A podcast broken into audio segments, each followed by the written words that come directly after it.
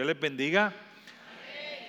Qué bueno que pueden estar con nosotros esta mañana en la casa del Señor. Dígale a la persona que usted tiene al lado, qué bueno que estás aquí. No importa si la conoce o no la conoce, simplemente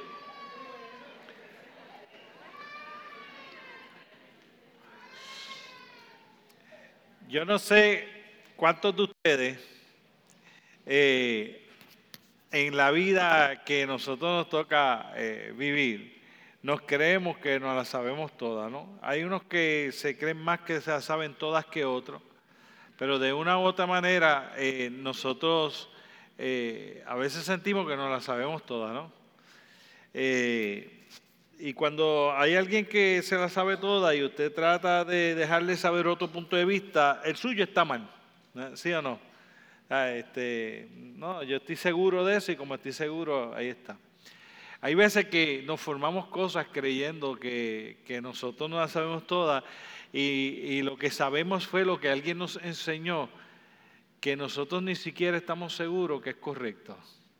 ¿Sí o no? O sea, usted va a la universidad y le dicen cuatro cosas allí. De esas cuatro cosas, tres son verdad y una es un paquete. Yo fui profesor por 14 años. Créanme que los profesores le han metido más paquetes de lo que ustedes creen. Y los que ya están más adelante en la vida dicen, a la verdad que aquel profesor me vendió aquella, me la vendió bien vendida y era un paquete allí. Yo quiero contarles lo que yo hice una vez que no me siento muy orgulloso, pero me causó satisfacción. Tengo que confesarles que en ese tiempo que yo era, yo era más, más, rebelde todavía, este, me causó satisfacción. Pero yo di clase en la universidad una vez. Y tuve un estudiante de estos que se la sabe toda. Que el hombre era, era que vaya a ser muy inteligente, posiblemente hoy día es un gran profesional, ni siquiera recuerdo el nombre a lo mejor un gran profesional porque una persona muy inteligente. Pero ya yo llevaba unos cuantos años dando clases y yo sabía que hay estudiantes que vienen nada más que para más adherirle la existencia a uno. Igual que hay profesores que viven para más adherirle la existencia a los estudiantes, ¿cierto?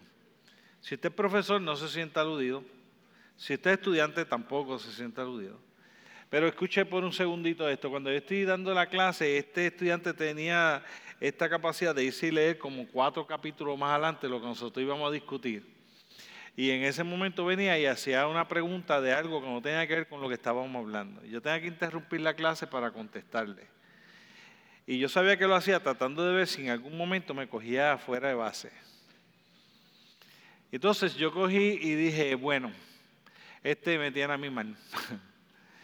Y no dije nada, pero el grupo estaba bien incómodo con la situación. Eso era clase tras clase, era la misma historia. Entonces, pues llegó un día y de verdad que me hizo una pregunta, hermano, y yo no tenía la más remota idea de qué me estaba hablando el hombre. Llegó el día en que por fin me cogió de verdad. Yo no sabía nada de lo que él me había preguntado. Yo decía, ¿qué rayos será eso? ¿De dónde este habrá sacado eso? Entonces se metió a Google o algo así. La cuestión fue que yo le dije, mira, jefe, te voy a decir una cosa. Tú solamente preguntas cosas que no tienen que ver lo que estamos discutiendo y a veces creo que es para ver si me coge, de a ver si yo sé o no sé. Yo te voy a contestar la pregunta, pero quiero que sepas que es la última pregunta que te voy a contestar de ese tipo. Y cogí, me viré y borré toda la pizarra, todo lo que estaba dando. Y me fui de izquierda a derecha de la pizarra a explicarle todo lo que él me había preguntado, que él quería que yo le contestara con lujos de detalles y todo. Y todo el mundo sacó lápices, escribió y todo eso. Pero el muchacho tenía la costumbre de que venía ese día, hacía las preguntas, a la otra clase no venía. Y yo sabía eso, así que yo escribí toda la pizarra y le llené toda la contestación y dice, ¿estamos claros? Y él me dice, claro, está bien. Pues, nos vemos la semana que, la próxima clase. Así que me fui allá a mi casa, busqué todos los libros, hice los research, estudié el tema, qué sé yo qué, lo aprendí bien aprendido, llegué al otro día de la clase, ¿quién no estaba? El muchacho. Entonces yo limpié la pizarra y dije, ¿recuerdan la clase pasada? Sí, que el muchacho preguntó esta cosa sí, que yo llené la pizarra contestando, sí, arranquen las páginas, eso, no es, un busto, yo no sé ni qué es eso que yo les dije ayer.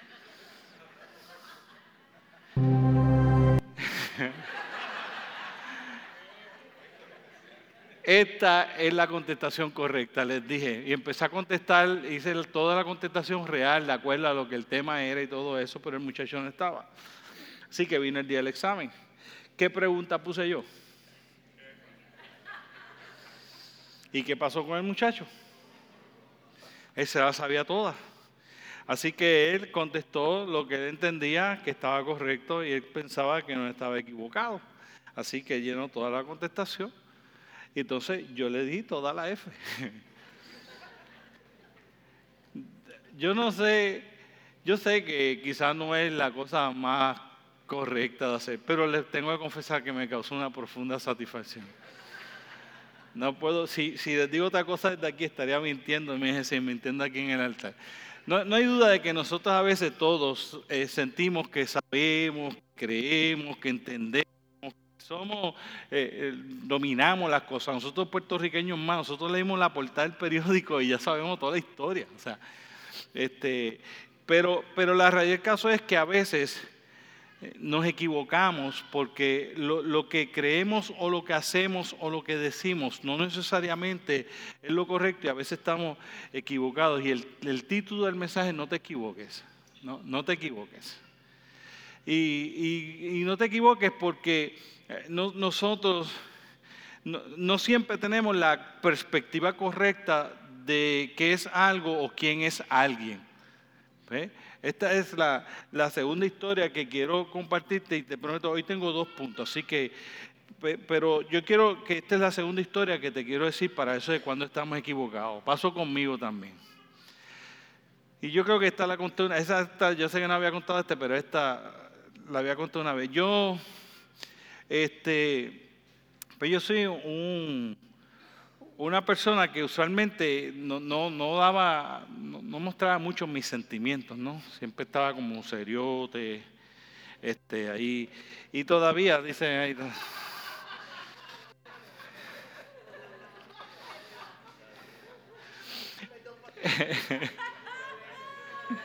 No, no, soy la, yo no soy la persona más expresiva del mundo, ¿no? Este, amo a la gente, amo a los niños, amo el ministerio profundamente, profundamente, pero soy el tipo de persona que a veces se hace como difícil expresar este, sus sentimientos. Joven me está ayudando grandemente con eso, gracias. Joven, aplauso para Joven que me ayuda con eso. Porque no es que no esté el amor, no, es que se hace difícil reflejarlo. Así que yo llego de Estados Unidos recién convertido, había convertido como dos años, llego a la iglesia que mi papá estaba pastoreando en Bayamón. Llego allí, llevaba como seis meses allí y llega esta viejita, tenía como 65 años en ese momento y me dice, eh, Víctor, ¿sabes qué? Yo pensaba que tú eras la persona más arrogante que yo he conocido en toda mi vida. Entonces, imagínense, ¿Sabes la gente que uno conocido en 65 años de vida? Porque si me dice alguien que tiene 13 años, pues tú dices, ¿qué sabes tú de la vida? Tú todavía estás empezando, no has visto a nadie. Pero 65 años, un buen rato, ¿no? Y entonces ella me dice, yo pensaba que tú eras la persona más arrogante que ya conocí en toda mi vida. Eh, esta es la parte que va con el mensaje. Ella me dice, pero después de haberte conocido, he logrado ver que realmente tú no eres así. Entonces, ella, la percepción que tenía estaba equivocada porque me estaba viendo a mí como quien yo de verdad no era. Porque las impresiones que nosotros podemos tener o la imagen que nosotros nos hacemos de una persona no necesariamente es la correcta. Entonces nosotros nos dejamos llevar e influencia en las cosas que están a todo alrededor empiezan a influenciar esas cosas y esos comentarios, lo que vemos, lo que leemos, nuestra personalidad, la manera en que fuimos criados, va a influenciar a cómo nosotros vemos a la gente, cómo la gente, nos ve a nosotros. Y de momento todo eso incide a cómo nosotros vemos a Dios. Y a veces nos equivocamos.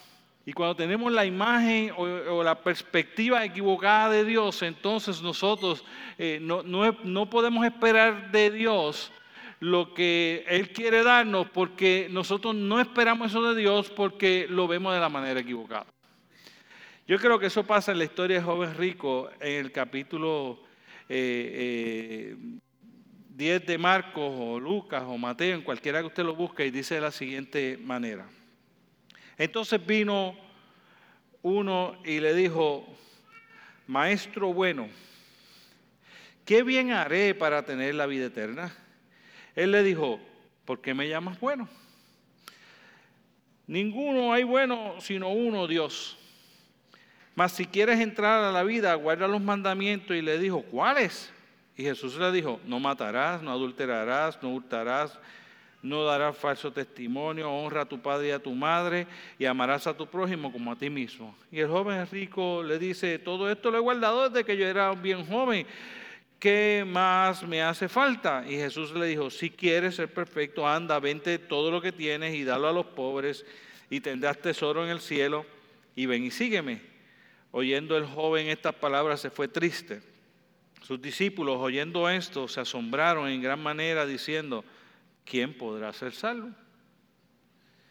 Y mirándolo Jesús le dijo, para los hombres esto es imposible, mas para Dios todo es posible. Y cualquiera que haya dejado casa o hermanos o hermanas o padre o madre o mujeres o hijos o tierra, por mi nombre recibirá cien veces más y heredarán la vida eterna. Pero muchos primeros serán postreros y postreros serán primeros. De momento, toda la historia parte de una premisa equivocada que tiene el joven rico, dos premisas equivocadas que tiene el joven rico, y yo quiero traerte esa para que tú no te equivoques. Lo primero, el joven rico viene a donde Jesús y viene con la imagen equivocada de quién es Él. Entonces, pareciera ser que Él no está diciendo que Él está bien, que está halagando a Jesucristo, que está diciendo cosas muy buenas, pero cuando usted mira, ese joven era alguien que era estudioso de la ley, por eso había cumplido todo eso, así que no es un ignorante en cuanto a lo que la ley dice. Es un joven que tiene un conocimiento, ya es un adulto joven, no es tampoco un niño, sino que es una persona ya adulta joven. Y cuando está adulto joven, viene donde él y está acostumbrado a recibir enseñanza de los maestros de la ley. Así que cuando viene donde Jesucristo, no le dice Jesucristo, no le dice Dios encarnado, no le dice Cristo, no le dice Mesías, no le dice Jesús, le dice Maestro. Bueno, de entrada, la premisa que está equivocada, equivocado es que él está viendo a Jesucristo como uno de los maestros que él tanto ha escuchado y que a este maestro él le está adjudicando un conocimiento adicional y que ese conocimiento adicional que tiene quiere que se lo parta a él para él aprender más de la palabra, aprender más a cómo ser creyente, aprender más a cómo ganar la vida eterna. Yo creo que nosotros a veces nos identificamos mucho con eso. Nosotros, nosotros en el pueblo cristiano en Puerto Rico, nosotros nos encanta en estas épocas que estamos viviendo conocer más de la Biblia, conocer más de Dios. La, la, premisa que tiene equivocada este joven es que está viendo a Jesús no como el redentor y el Mesías, quien rescatará el mundo y quien tiene el poder y la capacidad de perdonar sus pecados y transformar su vida, sino lo está viendo como un hombre más, que es un maestro, que tiene la capacidad de enseñarme cosas para ayudarme a mí en lo que yo tengo que hacer para salir adelante. Si usted me mirara a mí de la misma manera como un maestro que lo que voy es poderle enseñar a lo que usted tiene que hacer y no me ve a mí como alguien que tenga el mensaje que Dios tiene para tu vida, para que Dios pueda hacer la transformación que tu vida necesita, estaríamos planteando el mismo enfoque desenfocado que tenía este joven rico. El joven rico no veía a Jesucristo y no veía al Mesías. Por lo tanto, cuando le llama maestro, adjudica esto a Jesucristo. Uno, conoce, tipo que sabe, ese tipo sabe. Cuidado que nos encanta a nosotros ir detrás de gente que sabe mucho, ¿no? Escucharlos, nos sentimos bien, nos llena, nos encanta. Ahora con la muerte del gobernador Rafael Hernández Colón, la gente descubrió que el tipo era un tipo que tenía un celebrote en la cabeza, pero usted sabe la prensa porque era político y eso, pues la gente no puede trascender detrás de eso y no puede ver el celebrote que el hombre tenía. Ahora de momento el tipo, todo el mundo le dice, ese tipo era, el tipo ¿Sabe quién sabía? Los que lo conocían de dentro, que le daban, él le daba clases en la universidad. Todo el mundo que cogía clases con él decía que era uno de los mejores maestros que ellos habían tenido. Nosotros nos gusta nos impresiona el conocimiento que pueda tener alguien de algo y nos puede impresionar el conocimiento que podamos adquirir de Dios y el saber de Dios y el conocer de Dios. Y este joven estaba un poquito desenfocado porque no quería saber tanto de Dios, él quería saber de él mismo. ¿Cómo yo puedo hacer algo para alcanzar la vida eterna? y no estás adjudicando a Jesucristo, ¿qué puedes hacer tú por mí para que yo alcance la vida eterna? ¿Ves? Está desenfocado. Y cuando está, está, en ese desenfoque, entonces el joven rico no puede esperar nada de Jesucristo que no sea enseñanza, que no sea conocimiento. Él no espera que Dios Jesucristo le cambie la vida. Él espera que Jesucristo le diga cómo Él se la puede cambiar. Porque está mirando a Jesucristo como que así que le adjudica conocimiento. Lo segundo que le adjudica es una autoridad del, conocimiento bíblico. Este tipo habla como que tiene autoridad y yo quiero escuchar qué es lo que él tiene que decirme. No qué es lo que él puede hacer conmigo o qué él me va a pedir que yo haga. Su pregunta no va dirigida a que Jesucristo le dé una alternativa de lo que él pueda hacer por él, por él lo que Jesucristo puede hacer por él. Está buscando a Jesucristo el conocimiento y la autoridad. ¿Qué sabes tú que yo pueda aprender de ti para que yo pueda hacer algo con mi vida? Lo tercero que hace cuando él le llama maestro es que reconoce que comparado con otros, eso es una persona al que él tiene disposición de escuchar. ¿Ve? Entonces, pero en todo lo que le está diciendo está desenfocado está equivocado. Entonces, Jesucristo lo mira y dice, no te equivoques, no te equivoques.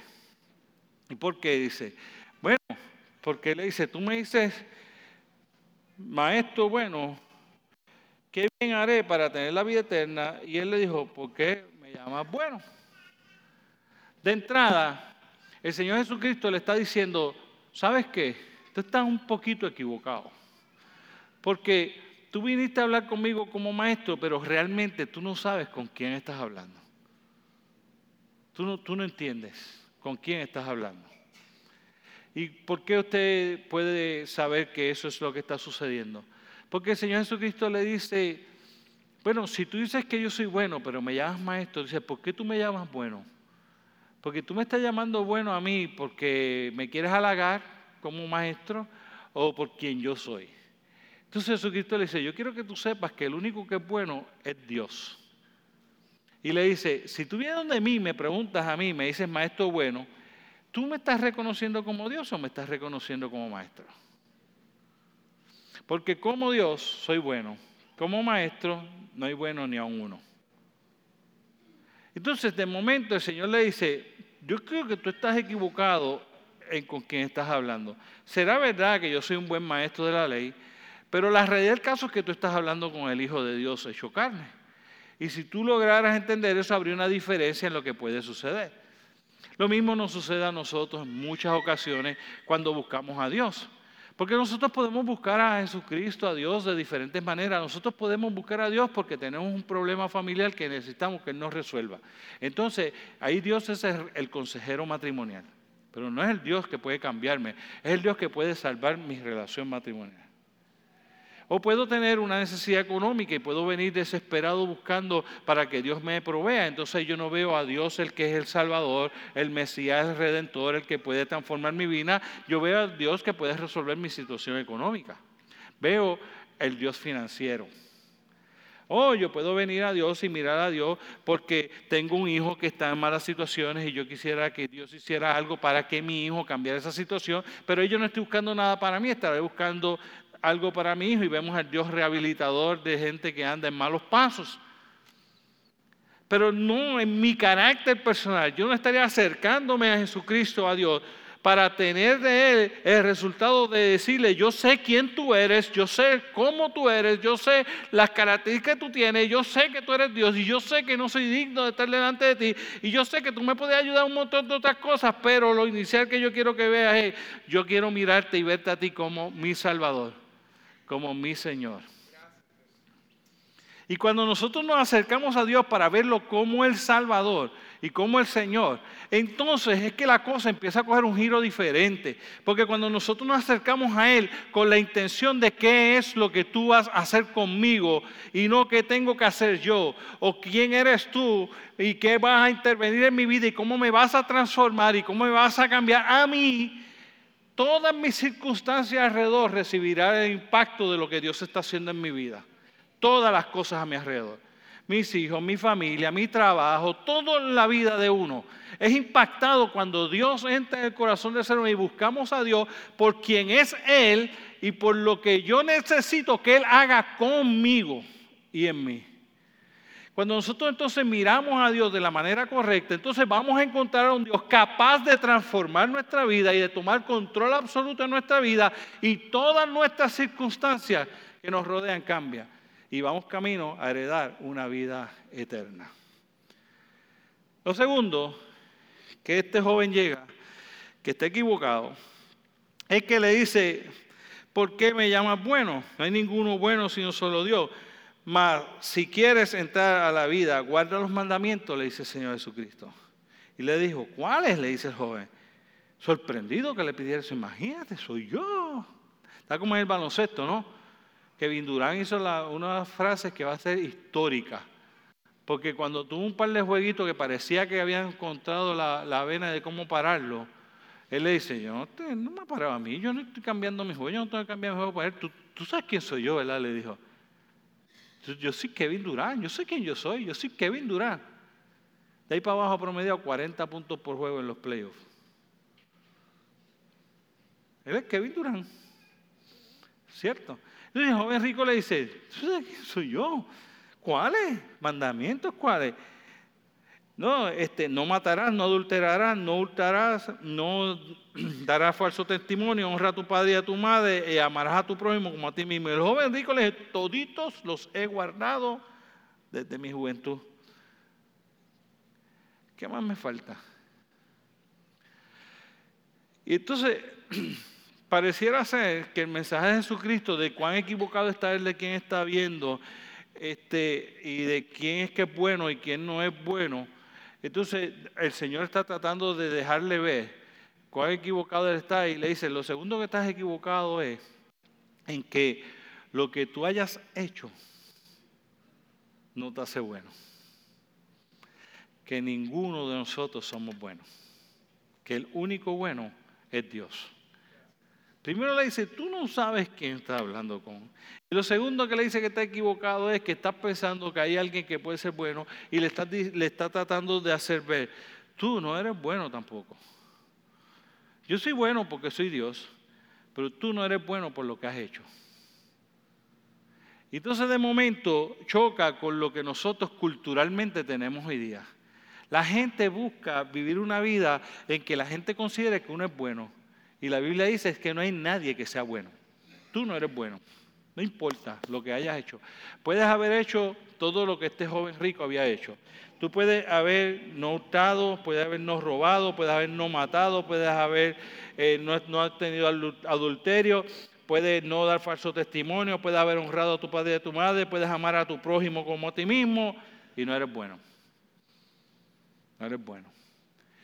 el, el Señor le está diciendo, eh, eh, yo quiero que tú entiendas que tú no puedes de verdad hacer nada más que una sola cosa para poder alcanzar la vida eterna. Y no se trata con cumplir los mandamientos, porque el Señor sabía que había cumplido los mandamientos. Así que cuando le está diciendo eso, el Señor Jesucristo sabe la contestación que le va a dar. Le va a decir, ya yo hice todo eso, ya yo viví esta vida cristiana. Ya yo soy bueno. Si nosotros fuéramos a mirar eso, y buscáramos, por ejemplo, en, Mateo capítulo 5, versículo 21 al 23, dice, oíste que fue dicho en el Antiguo Testamento, no matarás. Esto es lo que el Señor le quería decir a él. Tú no has matado a nadie, pero escucha esto. Y dice, cualquiera que matare será culpable de juicio, pero yo os digo que cualquiera que se enoje contra su hermano será culpable de juicio. No, no somos buenos. Porque el concepto de matar de Dios trasciende el de robarle la vida a alguien. El concepto de matar a Dios va, dirigido a mis acciones y la condición del corazón que yo tengo en mi corazón y que yo hago hacia el prójimo. Entonces le dice, yo quiero que tú entiendas que cualquiera que se enoja contra su hermano será culpable de juicio y cualquiera que diga necio a su hermano será culpable ante el concilio y cualquiera que diga fatuo quedará expuesto al infierno de fuego. Por tanto, si traes tu ofrenda al altar y allí te acuerdas que tienes algo con tu hermano, ve contra él y deja allí tu ofrenda en el altar y ve y pide perdón y reconcíate con tu hermano y después ven y entrega tu ofrenda al altar. Y le dice, bueno, matar es lo mismo que tener algo en contra de mi hermano.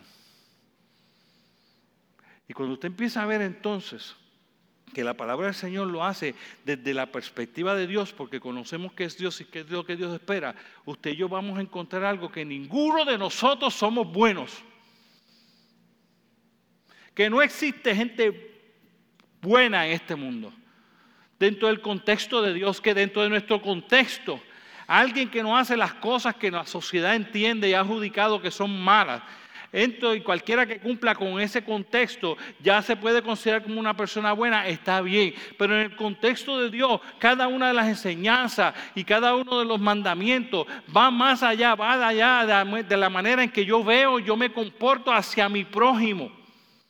No es matar desde el punto de vista, la perspectiva de Dios. Jesucristo dice que le hayas robado la vida a alguien, es que trates a alguien mal con haberlo tratado mal es como si hubieses matado a alguien. Para mí, mataste, dice Dios. Y cuando nosotros entonces empezamos a mirar cómo es que Dios evalúa esos mandamientos dentro del contexto de Él, entonces uno empieza a pensar que la realidad del caso es que uno dijera, guapo, pues entonces ninguno puede ser bueno. Dice, no adulterarás, le dicen el otro. Y no ver uno por uno, no nos daría tiempo para todos, pero, no adulterará. Y entonces el otro dice, no, yo nunca me he acostado con una mujer y Jesucristo en Mateo 5, 27 dice, esto es lo que yo quiero referirme, oíste que fue dicho, no cometerás adulterio. Pero yo digo, cualquiera que mira a una mujer para codiciarla ya adulteró con ella en su corazón. No es que te hayas acostado con alguien, sea hombre o sea mujer, dependiendo quién tú seas, sino que el mero hecho de haber pasado el pensamiento de deseo por eso esta persona, ya cometiste adulterio. Entonces de momento dice, no, pero es que yo le he sido fiel a mi esposa, o yo le he sido fiel a mi esposo, perfecto. Tú has sido fiel a tu esposa y tu esposo porque no has estado con otra persona o porque nunca has mirado nunca más a nadie con ojos de codicia de ese otro ser humano. De momento entonces la palabra del Señor empieza a poner las cosas a un nivel que nosotros decimos, wow, pero entonces está bien difícil la cosa. Porque Dios está mirando nuestra bondad, está evaluando si nosotros, si, Dios fuera a evaluar que nosotros somos buenos o somos malos para quedarnos entrada al reino de los cielos, estamos chavados.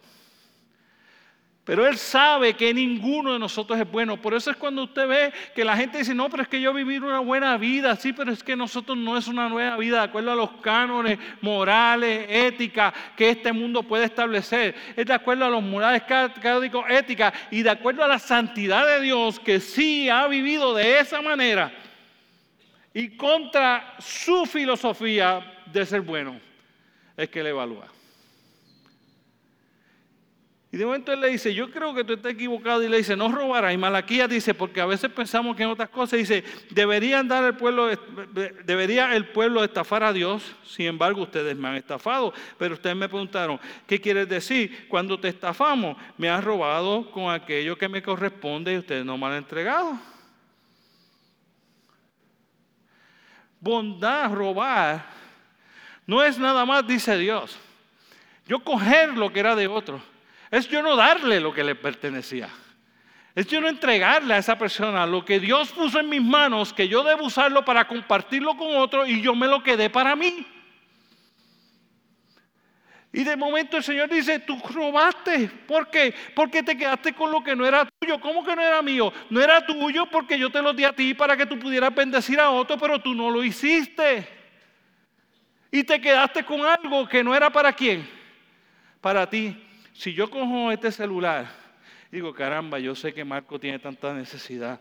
Y, yo digo, mira, Joana, que yo sé que Marco este, tiene una necesidad terrible. Este, perdón, yo le Marco tiene una necesidad terrible, pero yo no lo he visto. Estarme un favor que eh, dale ese celular, dile que yo se lo regale. Y Joana se queda con el celular. Digo, yo le dije se queda con el celular. no es la esposa, perdone. La hermana de ella. Y, y Yoleika se quedó con el celular que Dios lo dio y dice, qué bendición que Dios me ha dado.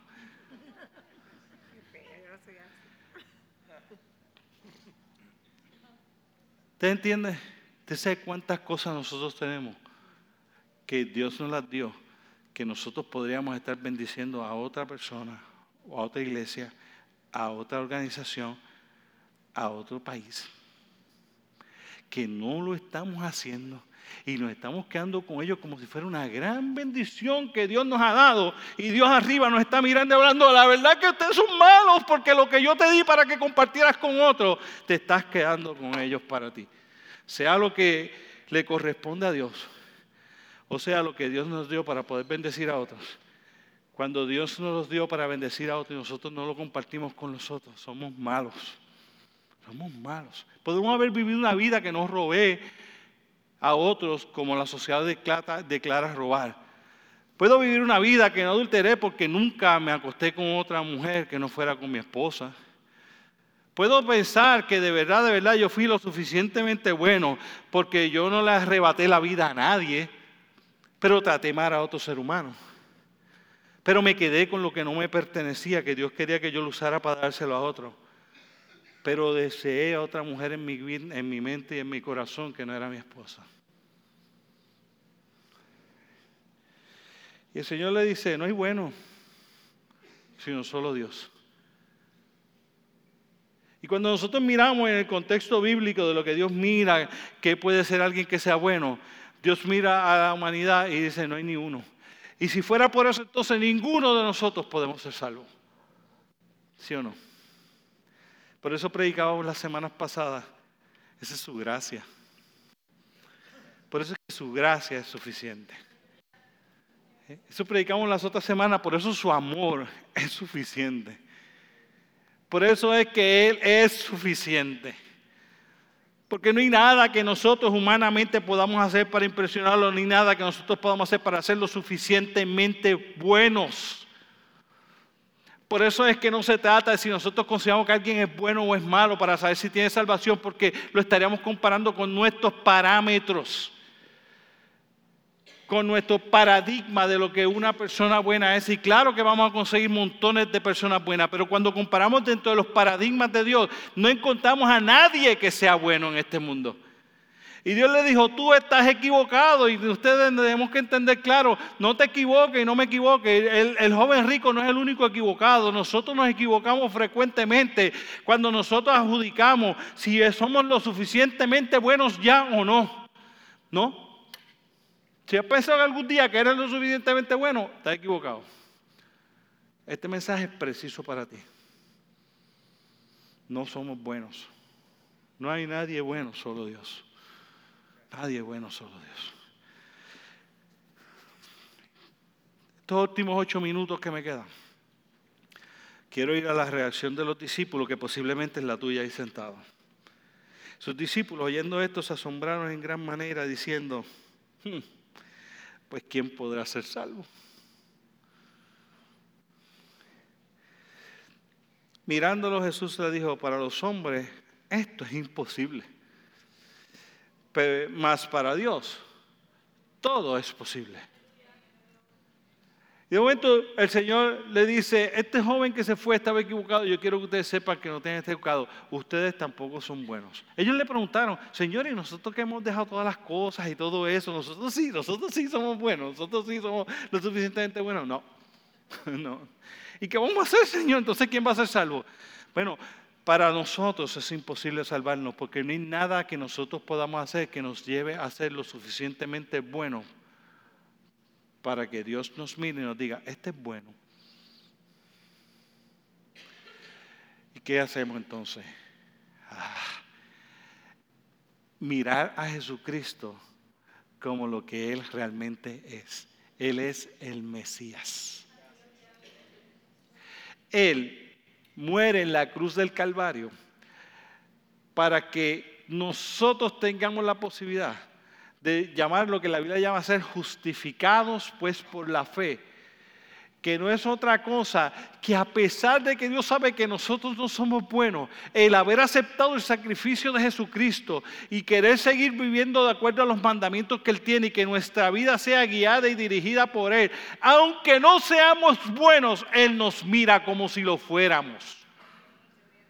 Y eso solo es posible cuando nosotros hemos creído en Jesucristo como nuestro Señor y Salvador. Eso solo es posible cuando nosotros no solo lo tenemos como alguien que perdonó nuestros pecados, sino como que es el que tiene el control absoluto de nuestra vida. Y se abre esta ventana a través de la cual Jesucristo mira. Y cada vez que Jesucristo mira, tú tienes esta ventana delante de ti que te dice, no soy bueno, pero estoy justificado por Él. No seré bueno, pero estoy justificado por Él. Quizás todavía no me comporte correctamente, quizás todavía me quede con cosas que no son mías, pero Él conoce mi corazón, yo le he puesto en mis manos, yo quiero que sea mi Señor y cada vez me irá cambiando.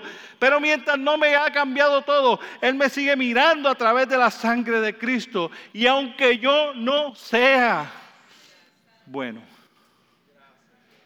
Él me ve como si yo lo fuera. Entonces, la sangre de Cristo le quita dos a la evaluación de la bondad de nosotros por parte de Dios. ¿Tú entiendes? El que no tiene ese screen, Dios lo mira como realmente es. Y cuando lo mira, no importa lo que haya hecho y lo bien que se haya portado en esta tierra, no importa si ha sido el mejor marido del mundo, el mejor papá del mundo, un tipo que ha ayudado a todo el mundo, si no lo mira a través del cruzor de la sangre de Cristo, cuando Dios lo mira, en este mundo no hay nadie que sea bueno.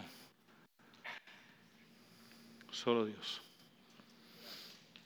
Y cuando vemos a Jesucristo como el Hijo de Dios, como el Mesías, sino como el Maestro o el que me puede resolver, sino como aquel que tiene la capacidad de no ver mi maldad y por su amor, por su gracia, por quien Él es, es suficiente para mirarme con una manera diferente, entonces yo puedo experimentar y entender qué es lo que sucede, que yo no soy digno, simplemente Él es misericordioso.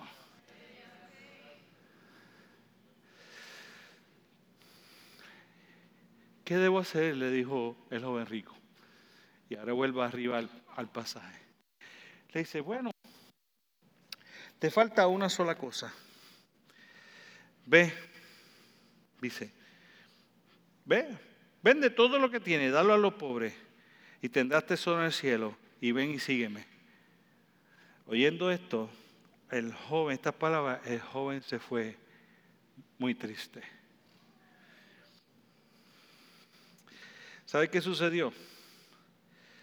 Que la palabra del Señor nos enseña allí mismo el libro de Mateo y nos dice, amarás al Señor tu Dios con toda tu alma, con todo tu corazón, con toda tu mente, con todas tus fuerzas.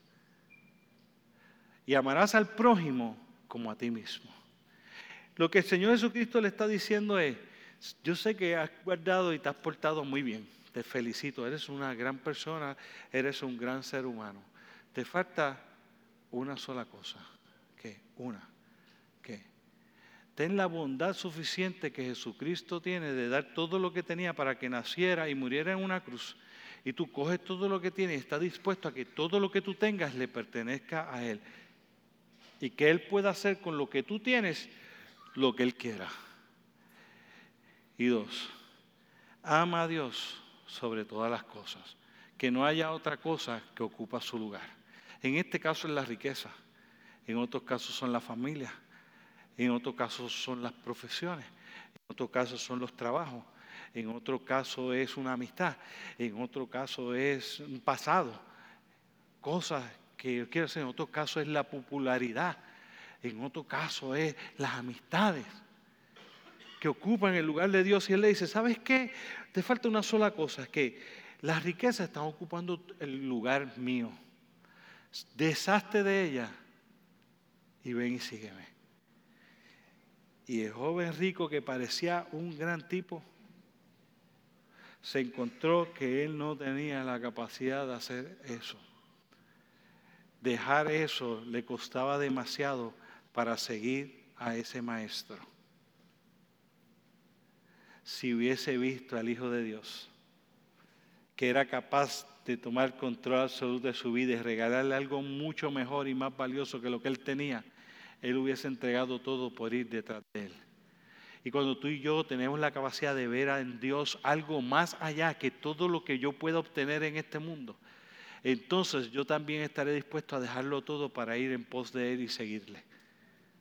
Pero mientras no lo vea como algo que tiene tanto valor y lo vea solo como un maestro o como un proveedor o como un cuidador o como un consejero o como un apoyo, nunca podremos estar dispuestos a dejar todo lo que tenemos para ir detrás de Él. Y nos equivocamos cuando creemos que hay algún estilo de vida que ya hayamos alcanzado que es lo suficientemente bueno. ¿Te entiendes? Él es, es toda bondad, es todo amor, Él no peca, Él no falla, Él no comete adulterio ni en su mente ni físico, Él no, él no mata, Él no roba, Él no Él lo único que hace es amar a la gente y estar dispuesto a darlo todo para que la gente pueda ser salva y Él solo está dispuesto que nosotros demos todo para seguirlo a Él. Y nos equivocamos. Nos equivocamos cómo miramos quién es Él. Y nos equivocamos cuando pensamos que podemos ser lo suficientemente buenos. La sangre de Cristo, dice su palabra, nos limpia de todo pecado. No nuestras obras, no nuestra conducta y nuestro comportamiento. La sangre de Cristo nos limpia de todo pecado. Y dice que a Él tenemos como abogado el justo velando para decirnos a nosotros y interceder por nosotros delante del Padre, diciéndole, mira, no, este es malo, y él hace así, le dice, no, mira esto, mira por esta perspectiva, porque aquí estoy yo, y él se para frente al Padre, cuando se para frente al Padre, y Dios Padre te ve, y te ve a través del sacrificio de su Hijo, la sangre de Cristo te limpia de todo pecado. No tu bondad. no podemos ser lo suficientemente buenos. Hay uno solo bueno. Y ese es Dios. Que tú crees si oramos un momento.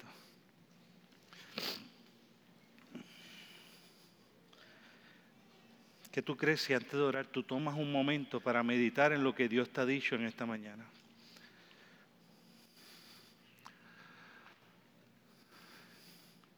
¿Qué tú crees si, si coges un momentito y hablas franco con él? Imagina que tú eres el joven rico hablando con él en este momento. Y ten con él la conversación que tú quisieras tener. Recuerda, después de todo, Él está ahí contigo, ahí al ladito tuyo. Igual que el joven rico estaba delante de Él, tú estás delante de Él. Y tú coges un momentito y ten esa conversación que si tú fueras el joven rico tendrías hoy con Jesucristo el Salvador, el Mesías, el Redentor. Y habla un momento con Él.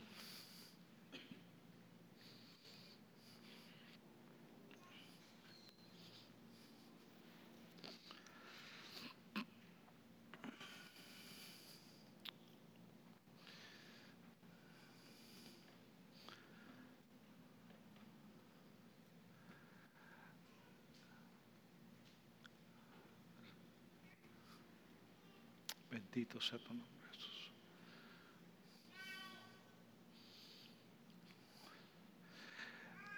Señor,